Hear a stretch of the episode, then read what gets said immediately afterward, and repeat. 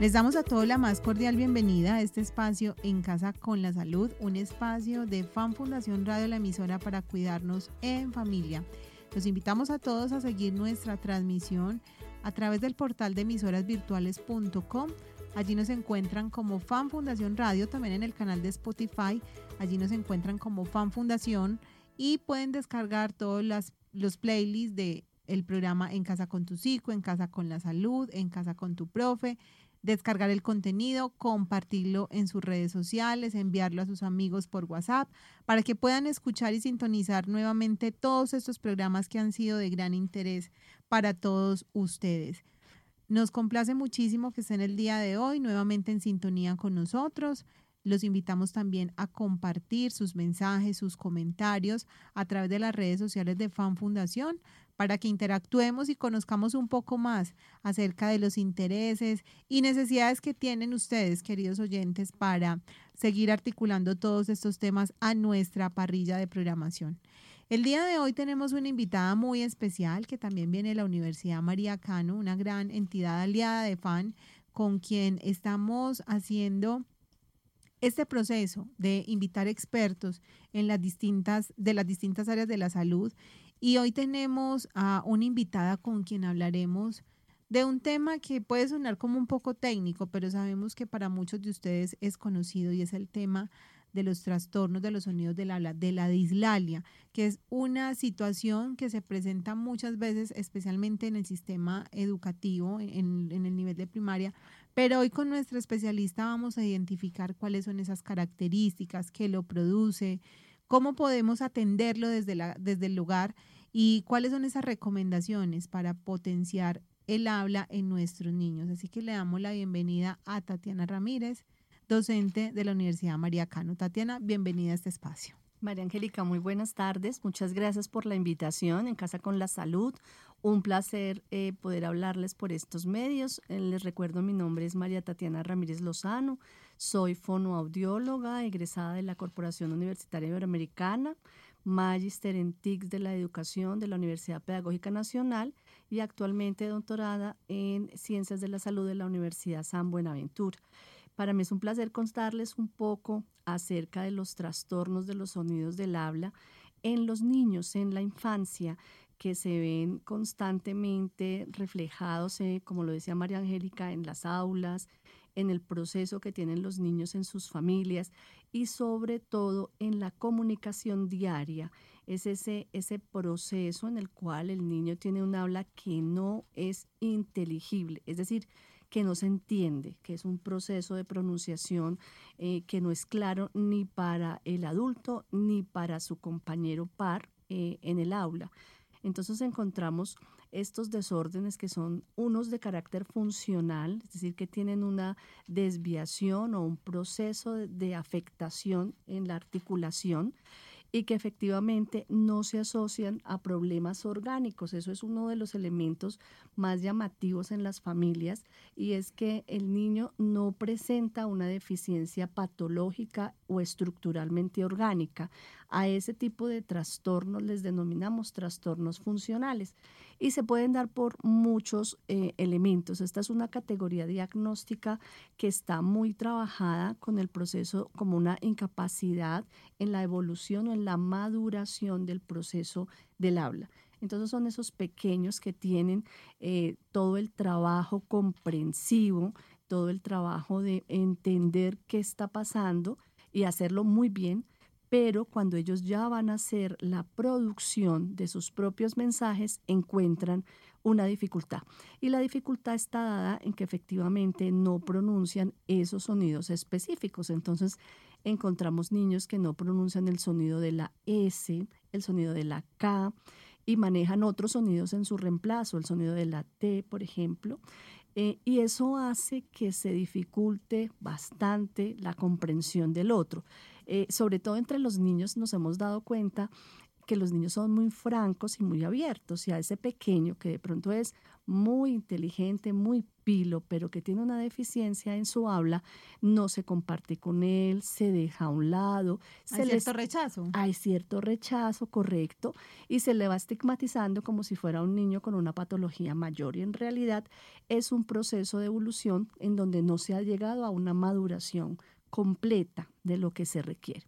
Este, este tipo de dislalia, que es más de carácter funcional, está dada por muchas, mm, digamos, muchos elementos que hacen que los niños no puedan hacer producciones correctas cuando son netamente específicos. De los más, eh, digamos, conocidos está la sobreprotección familiar. Ese es un elemento muy importante y aquí sea el momento y el medio para contarles que los padres son los modelos lingüísticos de los niños. Entonces el hablarles, como dicen coloquialmente, a media lengua, el decir las palabras cortadas. El agugú chichi. Exacto, hace que los niños crean que ese modelo es el coherente y lo manejan de esa forma. Eh, hemos visto también que los niños que tienen este tipo de dificultad se encuentran en etapas emocionales importantes de sus vidas, que así no tengan una deficiencia estructural. Por ejemplo, llega un hermanito nuevo a la familia y ese hermanito nuevo va a quitarnos de pronto la atención principal. Entonces el niño hace un retroceso en su proceso madurativo y lo que se ve es que efectivamente empieza a afectarse en primera instancia la maduración. Entonces, ese es como uno de los elementos más importantes. Obviamente, la patología eh, tiene unos niveles de severidad o tiene unos tipos de severidad en donde podemos encontrar un niño que tiene solo la incapacidad en pronunciar un fonema o un sonido. Así se determina. Eh, por ejemplo, podemos encontrar un niño de 8 años, que es una consulta muy constante en fonoaudiología, que no puede pronunciar la R.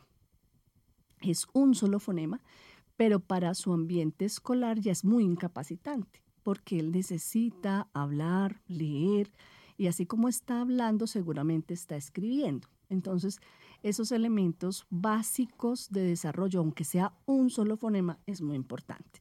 Hay otro que es ese tipo específico múltiple, que es el más grave, en donde hay una incapacidad para producir más de un fonema, dos o tres, y entonces encontramos niños que hablan y, ustedes los escuchan y tienen todo el proceso de la entonación, hacen la pregunta, eh, afirman, pero no se les entiende nada. Tienen todo su proceso específico porque hay una falla específicamente en los fonemas de trabajo.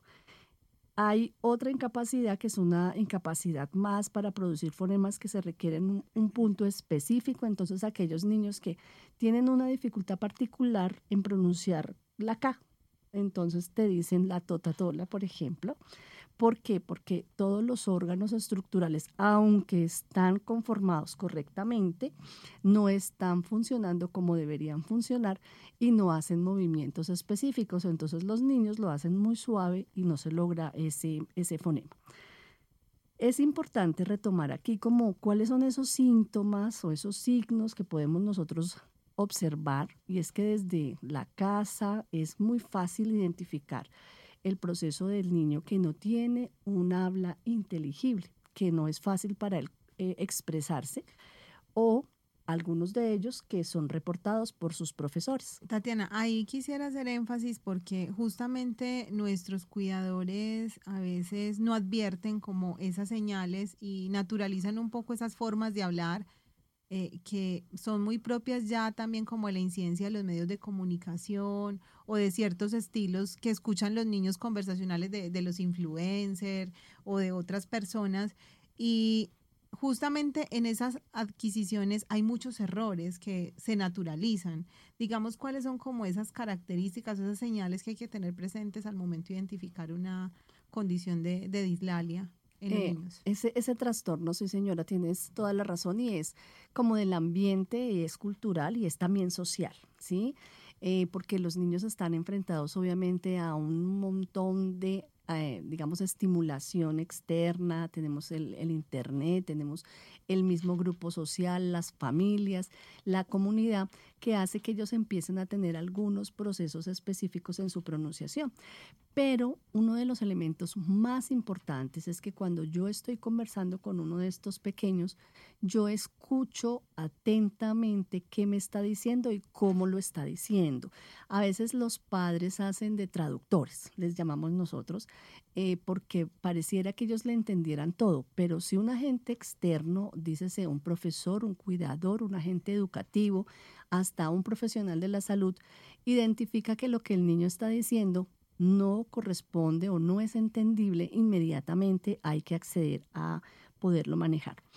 Otro elemento que no es tan evidente, pero que lo hacemos en la cotidianidad y es comparar, ¿cierto? Si estamos en el aula con los niños de eh, transición o los niños de preescolar y todos están haciendo un proceso de habla muy coherente y el niño que yo tengo a mi lado es el único al que no le entienden, el único que se expresa y nadie le presta atención, el único que debe repetir muchas veces una instrucción para que la profesora le entienda, o ese pequeño que está aislado, con quien nadie quiere jugar, que está atrás en el salón, o que es muy difícil que se pueda comunicar con los otros. Entonces, dos elementos fundamentales es cómo se ve la interacción con el adulto, ¿cierto? Cuando yo soy el adulto externo, o cómo veo yo la interacción con sus mismos compañeros en el aula. Son dos elementos muy claves eh, para poder trabajar y poder alertarme.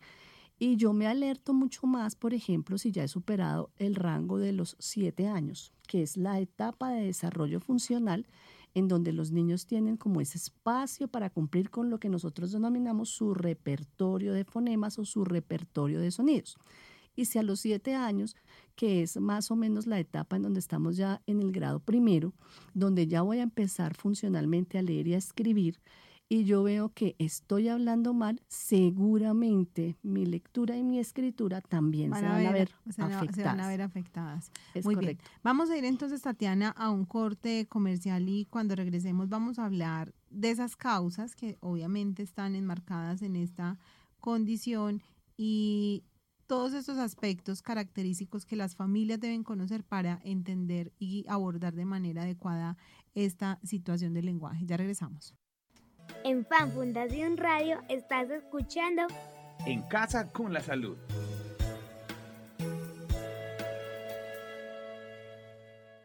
Fan Fundación tiene un mensaje para ti. Recuerda que los niños y las niñas aprenden jugando. El juego es la mejor manera de mantener vínculos de comunicación con ellos. Dedica parte del día a jugar en familia y disfruta también del juego libre.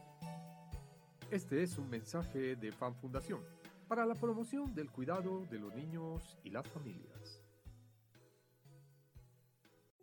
Estás escuchando Fan Fundación Radio, la radio para cuidarte y cuidarnos. ¿Sabías que los niños, adolescentes, abuelos y familias necesitan espacios radiales con contenidos para entretener y acompañar sus días de estudio y trabajo? Llega Fan Fundación Radio, más cerca de ti y tu familia. ¿Sabías que cuando leemos aprendemos muchas cosas? Leamos cuentos todas las noches que nos permitan imaginar, fantasear para tener un lindo sueño. Te lo recomienda Fundación de Atención a la Niñez FAN.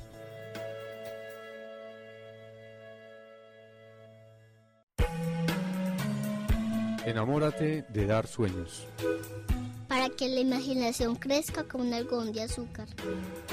Te lo recomienda la Fundación de Atención a la Niñez FAN.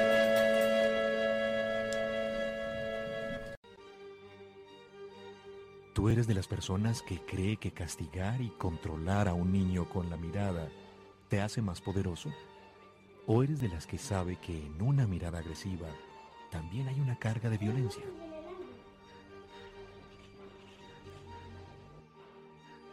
De golpe, una mirada. Reflexión por una niñez sin violencia. Fundación de Atención a la Niñez. Infórmese fan.org.co.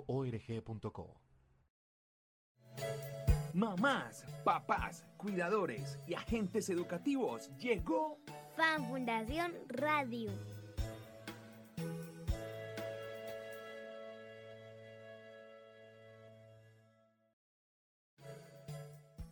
En Fan Fundación Radio estás escuchando En Casa con la Salud.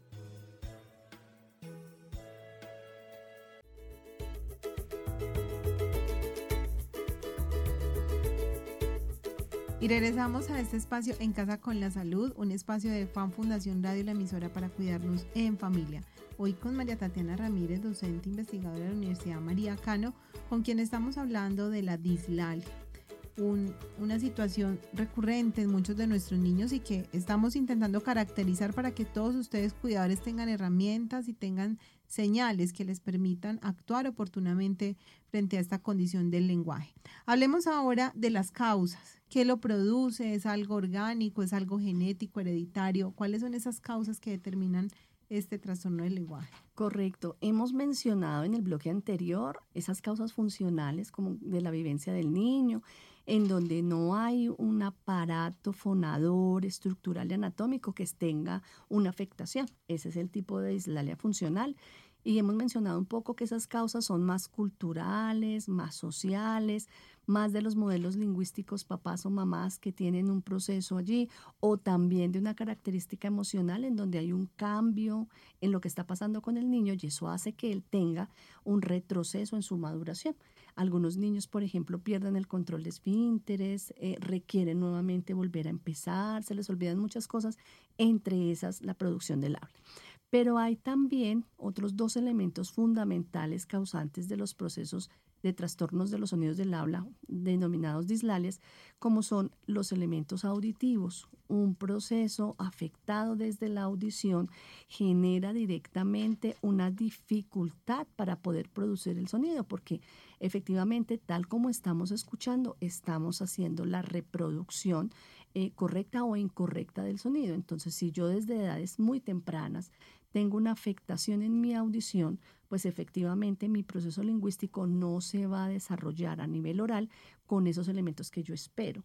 Eh, ese problema auditivo genera deficiencias importantísimas en el desarrollo de los niños y es sobre todo en la producción oral donde se ven esos elementos, entonces se generan esos trastornos. Por eso e, este elemento es fundamental y no es, eh, digamos, gratuito que en algunas de las, en casi todos los colegios o escuelas se solicita para el ingreso un examen auditivo, así como un examen visual. Porque ese examen auditivo es la, eh, la evidencia de cuál es el nivel de audición que tiene este pequeño que si estamos dentro de parámetros normales podríamos descartar que este trastorno del sonido de su habla esté ligado a un problema de audición. Eh, si yo no tengo ese examen y tengo un niño con un trastorno, seguramente la profesional que lo va a atender, que será una fonoaudióloga, dirá que su primer elemento es el diagnóstico auditivo en donde podemos encontrar cuál es el umbral o el nivel que tiene ese niño a nivel de audición y no necesariamente porque sea una pérdida severa, puede ser solo una pérdida leve en su audición y eso hace que él tenga distorsión seguramente de algunos elementos. Y hay otra causa muy importante que son ya no los elementos funcionales ni los elementos audiológicos, sino los elementos orgánicos que afectan directamente los órganos del habla. Entonces hablamos de afectaciones en el paladar, de afectaciones en la lengua, hasta la afectación del frenillo lingual, que a veces pareciera muy sencilla, es una afectación importante para la producción de sonidos que están dados obviamente con la elevación de la lengua y la fuerza de la lengua. Y tenemos afectaciones también por el velo del paladar, allí donde decimos la úvula.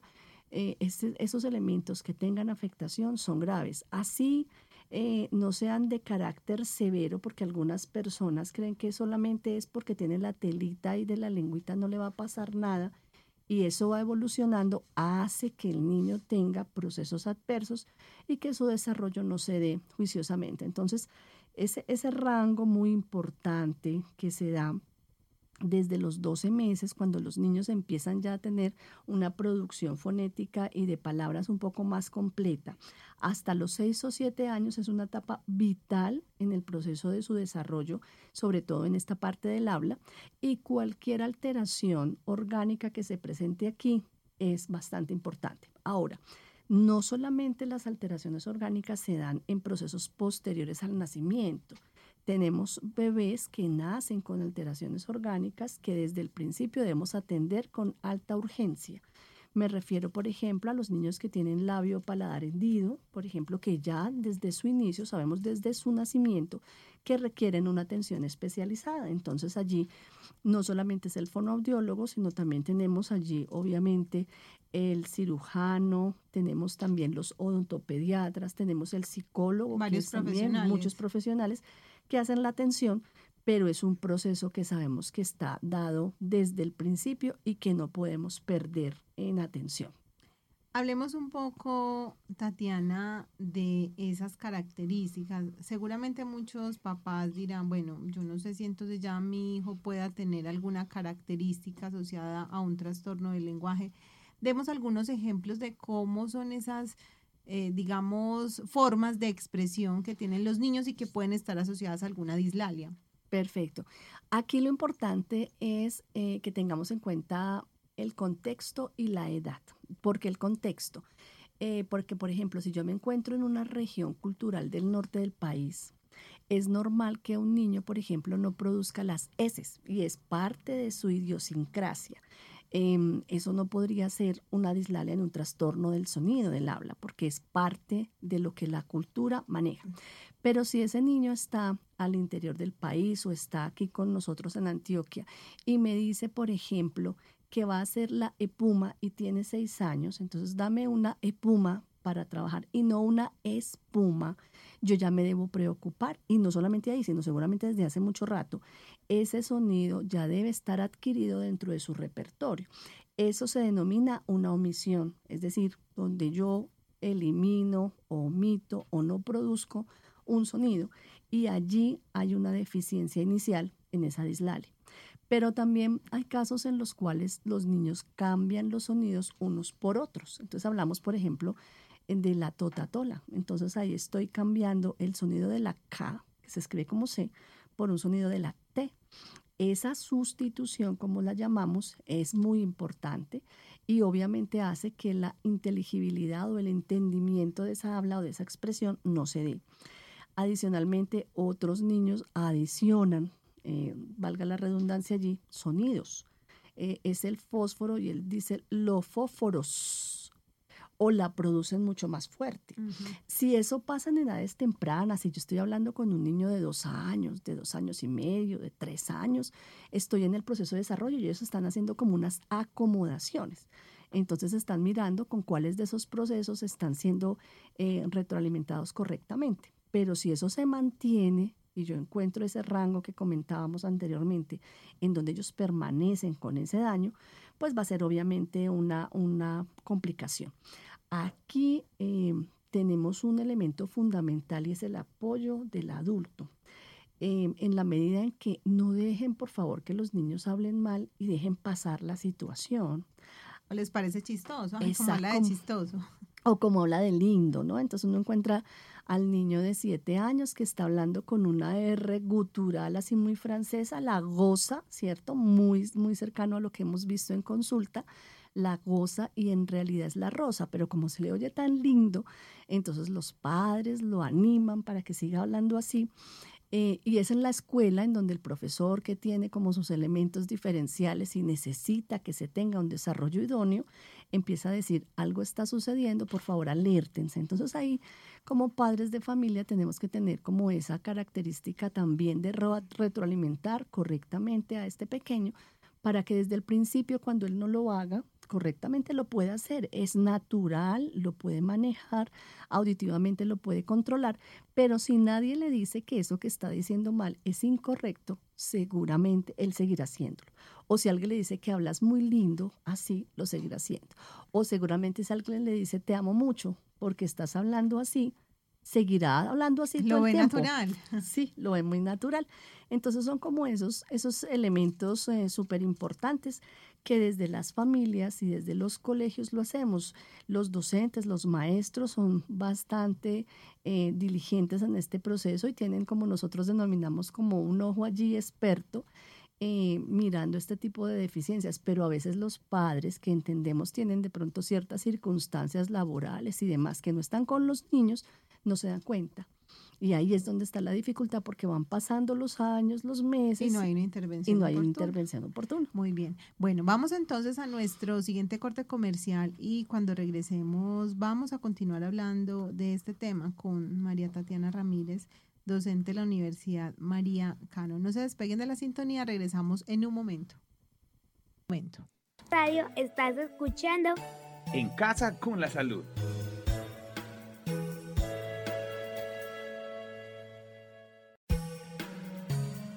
¿Sabías que cuando leemos aprendemos muchas cosas? Leamos cuentos todas las noches que nos permitan imaginar, fantasear para tener un lindo sueño.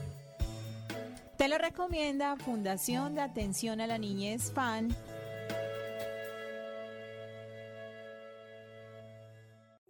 Estás escuchando FAN Fundación Radio, la radio para cuidarte y cuidarnos. ¿Sabías que los niños, adolescentes, abuelos y familias necesitan espacios radiales con contenidos para entretener y acompañar sus días de estudio y trabajo? Llega FAN Fundación Radio, más cerca de ti y tu familia. Enamórate de dar sueños. Para que la imaginación crezca como un algodón de azúcar. Te lo recomienda la Fundación de Atención a la Niñez, FAN.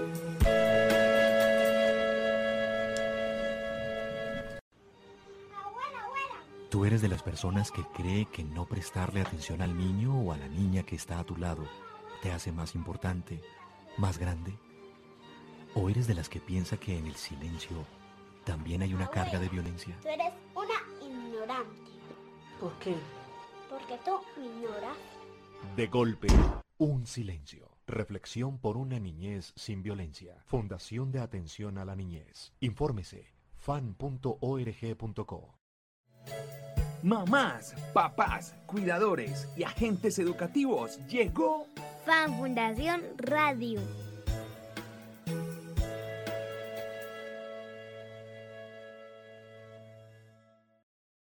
FAN Fundación tiene un mensaje para ti. Recuerda que los niños y las niñas aprenden jugando. El juego es la mejor manera de mantener vínculos de comunicación con ellos. Dedica parte del día a jugar en familia y disfruta también del juego libre. Este es un mensaje de FAN Fundación para la promoción del cuidado de los niños y las familias. En Fan Fundación Radio estás escuchando En casa con la salud.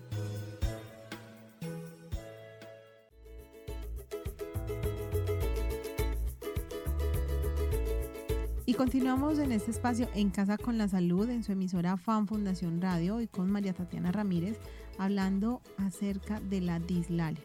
Hablemos ahora, Tatiana, ya un poco avanzando como en, este, en esta característica de la conformación de las palabras. Si bien veníamos hablando de los fonemas, como de esas sílabas pequeñas que pareciera no afectan, esto se va complejizando. Si no vamos atendiendo, pues puede haber ya un trastorno mayor. Correcto, sí señora. Y eso es lo que nosotros denominamos las dislalias fonológicas, es decir, que no se afecta solo el sonido aislado, sino es la sílaba que empieza a ubicarse en lugares diferentes en la, en la palabra. Y esos errores no siempre son sistemáticos, es decir, uno cuando tiene un error con la R, por ejemplo, siempre que vas a producir una R, siempre vas a decir la L, por ejemplo, no dices carro, sino calo, y siempre va a pasar. Pero en este tipo de dificultad o deficiencia ya no es siempre, sino a veces, a veces lo hago bien, a veces lo hago mal y empiezo a tener una sensación, obviamente, de una estructura incorrecta. Entonces, cuando nosotros decimos, por ejemplo, en cambio de decir difícil, decimos disífil, ¿cierto? En cambio de decir teléfono, decimos tefóleno. Ese tipo de procesos, el, el, papato por el zapato, son allí los elementos importantes en donde vemos que todos los sonidos del habla son correctos, están bien pronunciados, pero la estructura dentro de la palabra está desorganizada. Las sílabas unas están adelante de las otras o están atrás y eso hace que obviamente mi palabra no sea coherente. Allí también encontramos cambios de sonidos eh, dentro de la sílaba. Podemos encontrar esos elementos de los niños en los cuales hay una organización incorrecta. Entonces, si yo digo, por ejemplo, noticias y lo que digo son tonicias, entonces ese tipo de procesos también es una dificultad que debemos abordar. Y efectivamente puede que haya un repertorio completo de sonidos que esté muy estable, pero si no tenemos la estructura correcta, es una dificultad. En el caso, por ejemplo, de las palabras largas, es mucho más factible que tengamos este tipo de dificultad, dislalias fonológicas, porque efectivamente lo que tenemos son cambios en algunos sonidos que no manejamos. ¿Qué podemos hacer en casa? Que de pronto puede ser una de las inquietudes más grandes allí, porque esta dificultad la pueden presentar en cualquier momento de su desarrollo eh, del habla. Y es que hay que hablarle a los niños claro, pero también hay que hablarle a los niños muy coherentemente y muy despacio cuando son palabras largas porque las palabras largas a nosotros como adultos de pronto no nos es tan difícil. Pero si yo le digo a él esternocleidomastoideo, repíteme, pues seguramente... No va a poder decirle ni uno mismo.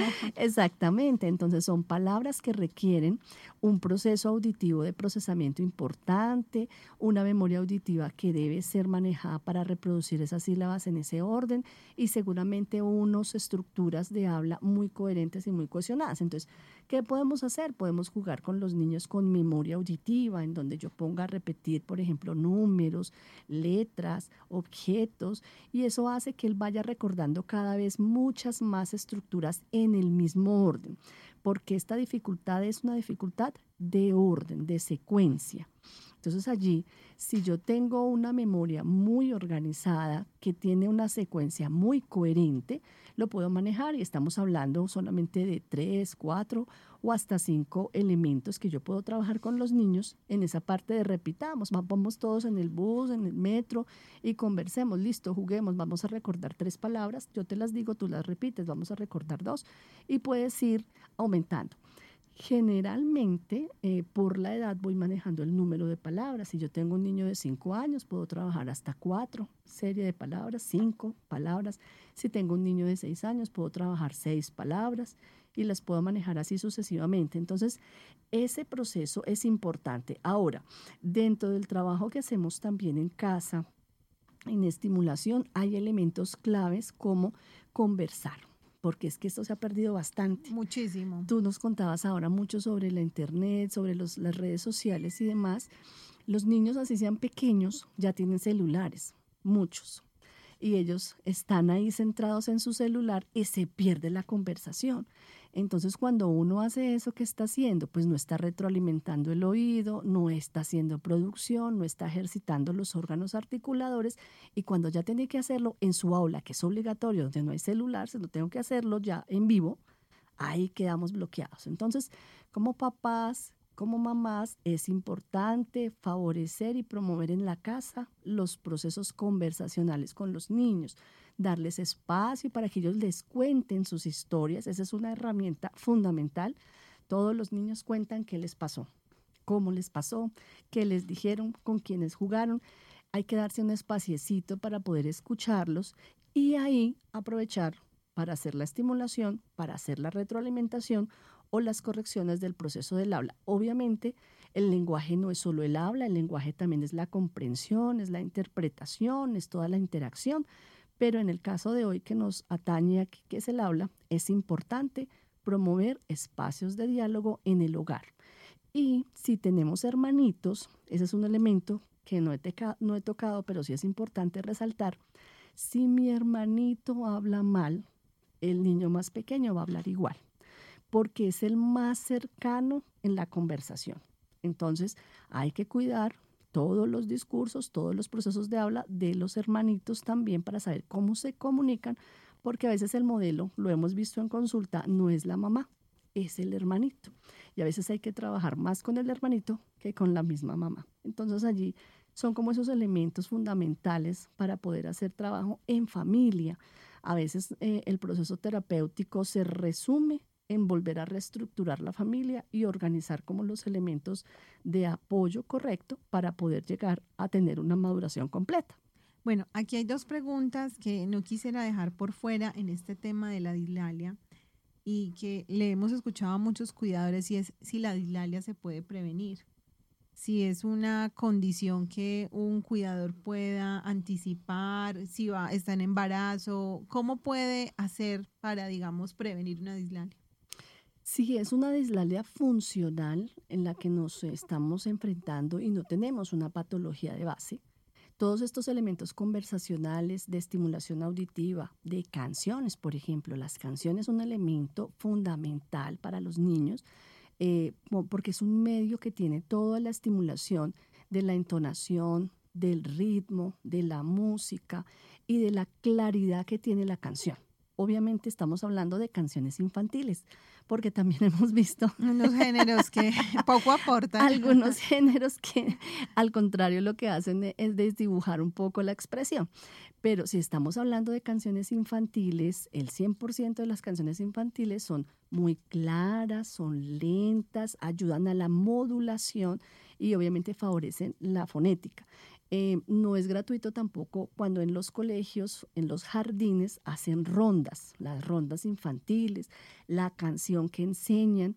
Ese tipo de elementos son los más importantes en prevención inicial, la canción. Pero si estamos en etapas mucho más tempranas, eh, el solo hecho de que un bebé vea a su madre y la pueda ver de frente y hablarle claramente, modulando una expresión correcta, desde ahí ya tenemos un avance fundamental. Desde ahí ya tenemos un claro proceso, pero vemos de pronto madres jóvenes que le hablan a los niños, pero mirando para otro lado. Están viendo el celular. No hay conexión. Ahí no hay conexión. Y si yo no veo la gesticulación del de, de adelante y veo que abre la boca y que hace ciertos movimientos, pues eso efectivamente nos va a limitar desde bebé yo puedo empezar a hacer ese trabajo. Eh, los elementos, por ejemplo, de estimulación auditiva que yo hago desde bebé, que pongo allí el sonajero, que uno dice, pero es que eso es audición. Claro, pero es que lo que yo escucho luego lo voy a reproducir. Entonces, mm, digamos que son elementos claves. Si ya estoy en la escuela y estoy trabajando con un preescolar, pues la idea es promueva en ellos esas actividades donde tengan que hacer trabajo también con sus pares. Hemos eh, encontrado cosas muy interesantes y es que los mismos niños reportan a su amiguito que no habla bien. Mira, profe, es que él no, no le entiendo, qué es lo que él quiere decir, yo no le entiendo, yo no quiero jugar con él, él no sabe decir las cosas. Y te lo dicen clarísimo, a veces no necesita ser muy experto para que él sepa que el otro tiene algo que no hace que yo le entienda. Entonces, en ese momento, ¿qué hay que hacer? Empezar a hacer estimulación, trabajo, indagación y hacer la remisión a los profesionales para que podamos hacer un trabajo específico. Pero el trabajo en familia es fundamental. Vital y determinante. Bueno, vamos entonces a nuestro último corte comercial y cuando regresemos vamos a dar las recomendaciones finales para que todas las familias puedan promover entornos donde el habla, donde la comunicación pues sean realmente estímulos para fortalecer este desarrollo lingüístico. Ya regresamos. En Fan Fundación Radio estás escuchando En Casa con la Salud.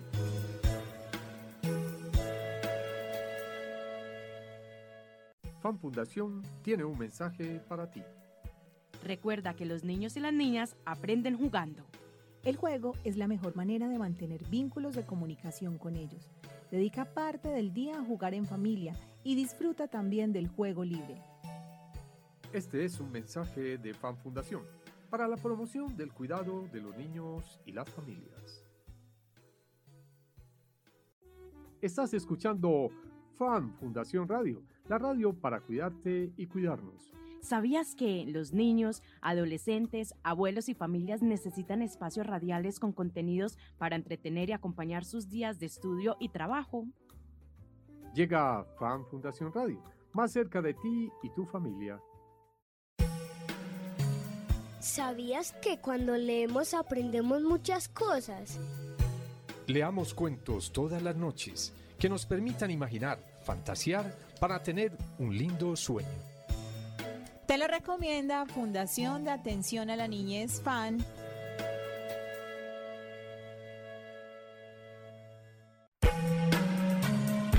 Enamórate de dar sueños.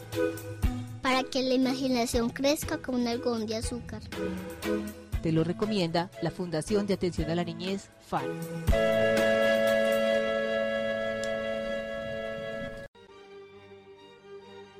¿Tú eres de las personas que cree que castigar y controlar a un niño con la mirada te hace más poderoso?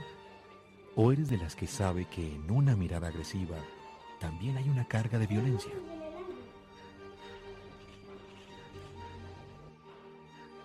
De golpe, una mirada. Reflexión por una niñez sin violencia. Fundación de Atención a la Niñez. Infórmese fan.org.co. Mamás, papás, cuidadores y agentes educativos, llegó Fan Fundación Radio.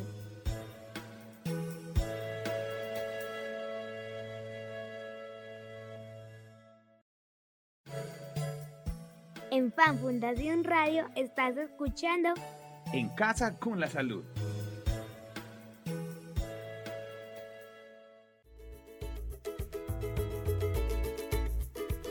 Regresamos a la parte final de nuestro programa En Casa con la Salud, un espacio de Fan Fundación Radio, la emisora para cuidarnos en familia. Bueno, Tatiana, hablemos ya de las recomendaciones. Después de hacer este recorrido por las características, por todos los signos que debemos reconocer en las dislalias, ¿qué debe hacer un cuidador para estimular el lenguaje, para promover un entorno donde realmente el niño tenga experiencias que contribuyan a ese desarrollo lingüístico? Muy bien, aquí, aquí hay varios elementos que debemos tener en cuenta y no solamente es la expresión oral que se hace constantemente, sino todos los elementos asociados al habla. Uno de ellos hablábamos era como esa maduración orgánica que deben tener los niños en las estructuras para poder tener un habla coherente. ¿Y cómo yo hago para que eso se dé? Pues como cuidador debo promover en principio una alimentación adecuada. Y la alimentación adecuada tiene que ver con la masticación, tiene que ver con la succión y tiene que ver con esos elementos que hacen los niños en casa. Entonces, hemos encontrado, mm, por ejemplo, cuidadores que prefieren dar alimentos tipo puré, ¿cierto? Eh, muy licuados o solo sopas porque el niño come muy despacio y necesitan llevarlo al colegio rápidamente. Entonces es muy fácil darle una sopa, ¿cierto? Pero el niño necesita tener alimentos sólidos para fortalecer los músculos, para fortalecer las estructuras y poder así promover esos elementos básicos de alimentación. Por lo tanto, eh, no es viable que un niño a los tres años solo esté tomando sopas, por ejemplo. Licuaditos ni papillitas, no. Exacto, tenemos que superarlo. Esa es una etapa coherente para un bebé pero para un niño grande no. Entonces eh, nos dicen de pronto algunos eh, cuidadores, es que él es muy despacioso, es que él se demora, es que no le gusta la carne. Yo tuve una consulta alguna vez de un niño que me decía, no le gusta la carne. Pues tratemos de mirar qué elementos hay. ¿Por qué la carne importante? Porque es uno de los alimentos más duros que hay y requiere hacer un trabajo masticatorio bastante fuerte. Entonces sí es importante empezar a mirar como ese primer proceso. Y si vamos un poco más atrás, si vamos desde el proceso inicial del bebé, la lactancia materna es fundamental. Fíjense que cuando el niño empieza a lactar debe hacer unos ajustes posturales en su estructura bucal. Tiene que hacer seguramente el acople con el pezón de la mamá y hacer una succión. Y al hacer esa succión está haciendo movimiento labial, está haciendo movimiento velar, palatal y eso hace que vaya fortaleciendo y madurando sus procesos. Más adelante, algunas mamás o algunos cuidadores manejan los elementos tipo chupo. Eso no es tan, tan recomendado. ¿Por qué? Porque es que el chupo lo que hace, ya en ciertos estudios de investigación lo hemos visto, deforma el paladar duro porque hace una presión en el proceso madurativo del paladar y eso hace que tengamos niños que necesiten ortodoncias porque las dentaduras se pierden y las arcadas dentales se desestructuran. Entonces, un elemento fundamental es cuáles son esos equipos o esos elementos que estamos dando a los niños para su alimentación. El vaso pitillo, o estamos trabajando el vaso, o estamos trabajando el chupo, o estamos trabajando el pitillo. Entonces hay que empezar a modularlos con relación a la edad y no podemos tener, por ejemplo, un niño que a los dos años todavía necesite chupo por ejemplo. porque no lo es eh, un elemento importante. O un niño que a los cinco años tiene que tener todo en vaso pitillo, porque él ya debe tener las herramientas para controlar el vaso, el pocillo, la taza o la botella. Entonces en esos elementos eh, tenemos bastantes apropiaciones. Otro elemento fundamental es que cuando ya estamos en, la parte de preescolar y hablábamos hace un momento de las rondas, de los cuentos, eh, de las canciones, hay que apoyar ese trabajo con toda la estimulación gestual, porque la expresión gestual hace que yo tenga un movimiento muscular y no solamente el movimiento de manos y de pies es importante para el habla, claro que sí, porque si yo tengo coordinación de piernas, de brazos, de manos, seguramente también tendré coordinación de lengua, de labios y de paladar. Entonces, el deporte, el baile, eh, el hacer mímicas, el hacer gesticulaciones, por ejemplo, enfrente del espejo, juegos con los amigos, entre padres e hijos, hacer muecas, ese tipo de procesos son muy importantes porque nos van a ayudar a hacer procesos de gesticulación. Entonces, por ejemplo, una actividad funcional es, ahora ha salido hasta un, muñeco en, en el mercado que tiene diferentes emociones. Eso lo podemos hacer con los niños en reflejo. Entonces vamos a hacer la cara de bravo, vamos a hacer la cara de feliz, vamos a hacer la cara de triste. Allí estamos haciendo todo el manejo de musculatura facial y eso hace que mis músculos y todos mis elementos hayan tenido una mejor, un mejor desempeño y cuando yo vaya a hablar sea muy rápido. Entonces allí tenemos un, un, trabajo importante. Y algo, María Angélica, que no quiero dejar pasar en este cierre de bloque es el proceso lectoescrito, la lectura y la escritura. La recomendación básica para todos es atendamos las deficiencias del habla a temprana edad, lo más rápidamente posible, porque los niños requieren de otros elementos fundamentales para poder seguir en su proceso escolar. Y si dejamos que el niño de 6 o 7 años mantenga una deficiencia del habla que ya debimos haber superado hace rato, esa deficiencia se traduce en la lectura y en la escritura. Y obviamente va a leer igual y obviamente va a escribir igual. Entonces encontramos niños todavía en segundo grado de primaria que toman un dictado y ellos se autodictan. Entonces tú le dices, escribe, la casa es linda. Y si él tiene un proceso allí, eh, en una dificultad, por ejemplo, con la K, seguramente te va a escribir, la taza es linda porque él se va autodictando. dictado. Exactamente. Entonces, se nos agrava la situación. Y cuando llegamos a la terapia muy tarde, pues obviamente tendremos muchas herramientas para poderles ayudar a estos pequeños a superar ese proceso, pero va a ser mucho más demorado el trabajo de intervención, porque ya no tendré que abordar un área, que es el habla, sino seguramente dos, que es la escritura, y seguramente tres, que es la lectura. Y adicionalmente a eso, tendré seguramente que acceder a otro profesional que es el psicólogo porque ya tendré una dificultad escolar y social bastante importante porque todos los niños se, se, dirigirán a mí pensando en que tengo algún problema. Entonces, la atención temprana es muy importante en este aspecto.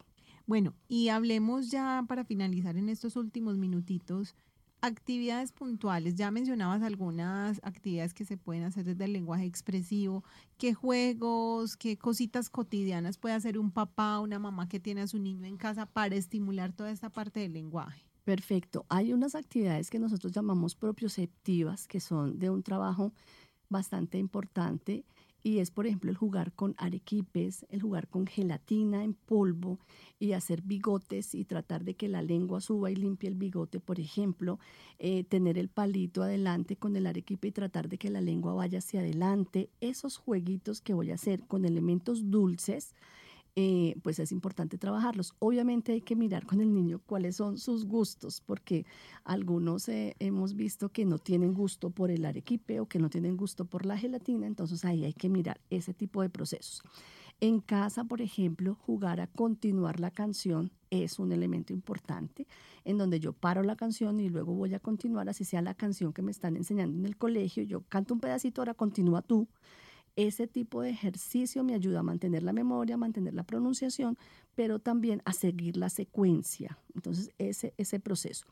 Y los trabalenguas en los niños más grandes son ejercicios muy interesantes porque ellos deben hacer repetición de procesos y mantener como esos elementos fundamentales. Mm, procesos como contar la historia, cuéntame la película, qué pasó, en dónde está, y hacer procesos de interacción son fundamentales. Entonces allí en casa hay muchos elementos particulares para poderlo trabajar y efectivamente eso tiene una incidencia importante en el desarrollo. Bueno, definitivamente aquí hay como una batería de recursos, de actividades que podemos hacer en casa y que involucran sin duda al cuidador. O sea, esto no es un asunto del fonoaudiólogo, ni de la maestra, ni de la escuela. Es un asunto que desde la familia tenemos que fomentar y tenemos que garantizar en esas pequeñas acciones, en esos diálogos cotidianos, estimular el lenguaje continuamente, porque realmente estamos en, en una decadencia, por decirlo de alguna forma, del lenguaje oral, por lo mismo que decías ahora, la, la inmersión tan excesiva de la tecnología en los niños, que no se comunican sino a través casi que de un lenguaje eh, iconográfico, no hay, no hay interacciones directas con el otro, entonces esa parte expresiva, esa parte lingüística se ha ido disminuyendo y tenemos que sin duda recuperarla rápidamente para que no, no caigamos como en otras repercusiones mayores. Es correcto. Y obviamente la tecnología puede ser un aliado para nosotros. Eh, podemos eh, obviamente trabajar con elementos ya como el computador, el celular y demás, buscando que sean elementos de apoyo y no que eliminen el trabajo comunicativo y conversacional, que es lo que necesitamos promover. Entonces, ya tenemos que darnos mucho más a la tarea de apoyarnos en ese tipo de tecnologías y no restringir la conversación por esos elementos. Ya en el aula eh, podemos encontrar muchos elementos de tecnología que pueden ser apoyados. Ya tenemos allí videobins, tenemos televisores, tenemos seguramente computadores en algunas de las aulas y eso puede ayudar mucho al maestro, al docente, para que también tenga elementos y herramientas para poder trabajar porque los niños son muy eh, ávidos en el trabajo y la estimulación visual y auditiva. Eh, no solo la auditiva. Entonces allí tenemos herramientas importantísimas que podemos fortalecer y aprovechar también esa tecnología, pero una tecnología bien dirigida, siempre supervisada por el maestro, supervisada por el padre o el cuidador, en donde nos permita obviamente hacer un apoyo juicioso de lo que se está haciendo, de lo que se está viendo y de lo que se está trabajando. Hay, por ejemplo, es, eh, series animadas que uno observa que hablan muy mal, que son series en español, pero los personajes hablan mal, tienen elementos deficientes y los niños copian mucho esos modelos. Entonces, por eso es muy importante, bueno, que tengan la tecnología, que es un proceso que ya tenemos en nuestro ambiente, pero efectivamente que sea una tecnología bien dirigida, bien orientada y observada por los padres y acudientes y que el docente pueda también hacer uso de esas herramientas para poder acceder a un mejor proceso en los niños. Bueno, Tatiana, llegamos a la parte final de nuestro programa. Muy valioso, digamos, toda esta información que a nuestros cuidadores seguramente les va a ser de gran utilidad. Agradecerte a ti, a la Universidad María Cano, pues por facilitar también este espacio para encontrarnos, para conversar, para dialogar sobre un tema tan importante que seguramente va a contribuir también al desarrollo de los niños. Muchísimas gracias por acompañarnos el día de hoy. María Angélica, un placer siempre. Eh, bienvenidas todas estas oportunidades de contarles a las familias, a los agentes educativos y a los docentes sobre ese proceso. Entonces, un abrazo muy grande y cálido a FAN Fundación Radio que nos da esta oportunidad. Eh, de venir como fonoaudiólogas de la Fundación Universitaria María Cano a contarles un poco acerca de lo que podemos hacer en casa. Eh, de igual manera, eh, tenemos también abierta nuestra atención en la IPS María Cano, que tenemos allí profesionales de fonoaudiología, fisioterapia, psicología, medicina general y terapia ocupacional, así como audiología al cual pueden acceder simplemente con una llamada al teléfono 480-6020, extensión 400 o 401. Estamos ubicados en el barrio Boston, allí en el centro, eh, la Candelaria Comuna 10 en la calle 56 40 111. Entonces estamos a una llamada de que ustedes puedan encontrarnos. Allí nos encuentran a nosotros los profesionales, pueden acceder a nuestros servicios y también encuentran eh, ahí cerca nuestra universidad, en donde también los invitamos a que puedan conocer de esta maravillosa profesión que es la fonoaudiología, que trabaja muchos elementos, el habla, el lenguaje, la audición, la alimentación también, y que permite a niños, jóvenes y adultos llegar a lo que nosotros buscamos, que es una calidad de vida y un bienestar comunicativo ideal. Muchas gracias, María Angélica, por la invitación. De verdad que un placer y a todos ustedes queridos oyentes los invitamos que sigan en sintonía de nuestra emisora Fan Fundación Radio y conectados con todos los espacios que tenemos preparados para ustedes. A todos ustedes muchísimas gracias y nos vemos en una nueva emisión.